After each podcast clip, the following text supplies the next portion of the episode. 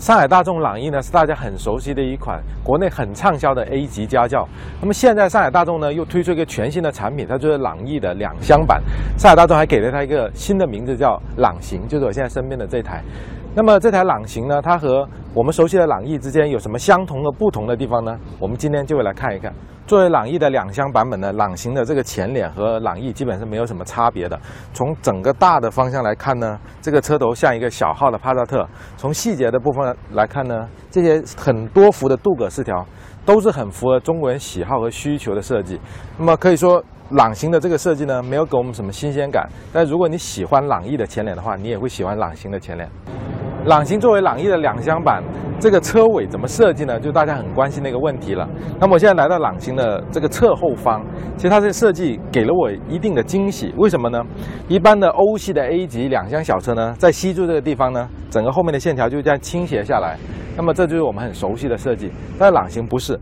它在吸柱这个地方呢，稍稍往后头延长了一点点，在这里构成了一个像吸柱一样的，就是相当于这两个吸柱和低柱分开了。这是一种介于两厢车和旅行轿车之间的这么一个设计，就是这个部分稍稍拉长了。我们知道朗行的设计呢，是中国人占了很大的一个主导开发的地位。那么能够交出这么很成熟的一个设计呢，是让我感到非常惊喜和开心的。来到了朗行的尾部呢，它的这个设计更加让我惊喜。那么它的整个尾部的这个线条，没有说很多很复杂的、很繁周的东西，包括这个尾翼的设计呢，就是很普通，恰到好处。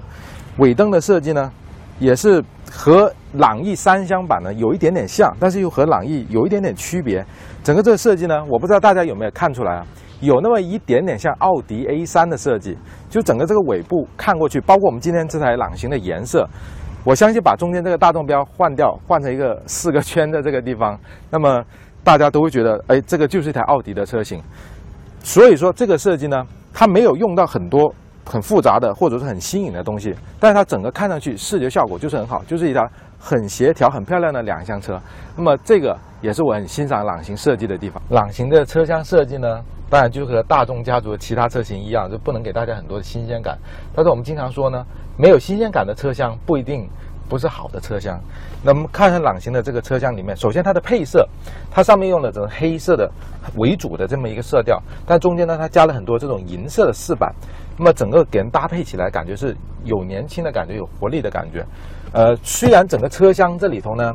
用料基本都是以硬塑料为主，但是呢，它有一些小细节、一些小配置呢，还是挺齐全的。比如说，我们这台。高配的车型有座椅加热，有发动机一键启动，有 ESP，有胎压监测。那么整个方向盘的音响控制啊，这些也全部都齐全。那么作为这个车厢里面呢，我觉得以这个价位的车型来说，它给人的档次感是很足够的。就虽然它的用料的层次差一点点，那你自身这个车厢里面它的所有的配置，它的整个的配色，给你感觉呢？哎，这是好像是一个很有品质的、很有档次感的车厢。那么，我觉得这个可能就是很多人喜欢大众车厢的原因。那么，如果作为朗行这一这么一个相对于比较注重家庭化或者注重一种旅行感的两厢车型来说呢，内饰的配色、整个的档次感呢，也会给买这种车的人。能够体现他们的一种生活的情趣，那么我觉得这是它这个车厢设计。以前朗逸在中国大卖特卖的一个重要原因呢，就是它的后排空间其实是很充足的。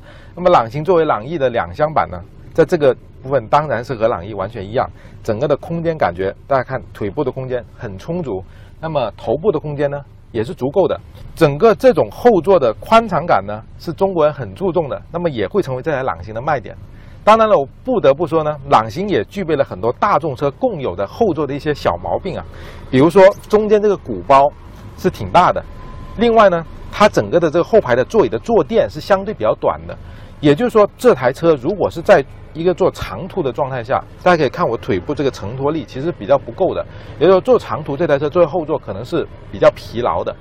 呃，当然了，后面的后座的一些装备，这个地方呢，它只有一个小的。储物格是没有后排出风口的，和朗逸一样。那么这些手枕箱是有，而且这个卡位感觉还是挺好的。做工方面还是很让人满意的，包括整个皮质的这种柔软的感觉啊，也是很不错。那么可以说，这个后座呢，如果大家在买车的时候一坐上来，感觉空间呢，这个各方面，包括一些小的这种细节设计呢，都会让你哎瞬间对这个车好感倍增。但是呢，你还记得我刚才说的那些缺点？它的坐垫，它中间的鼓包也是你一定要考虑到的。两厢车与三厢车相比呢，有一个很大的优势就是它的尾箱的开口是很大的，那么会方便你放下一些比较大件的东西。然后我们打开朗行这个尾箱门啊，我们发现。它和一般的欧系很多 A 级的两厢车相比呢，它的这个尾箱空间是出奇的有点大。那么就像我们刚才说的，它的侧面设计呢稍稍拉长一点，有点介于两厢车和旅行车之间的那种设计。那么这也就导致它的整个尾箱的长度，就是我们所说的深度是很够的，高度也是很够，包括整个这个尾箱的内壁都是很平整的。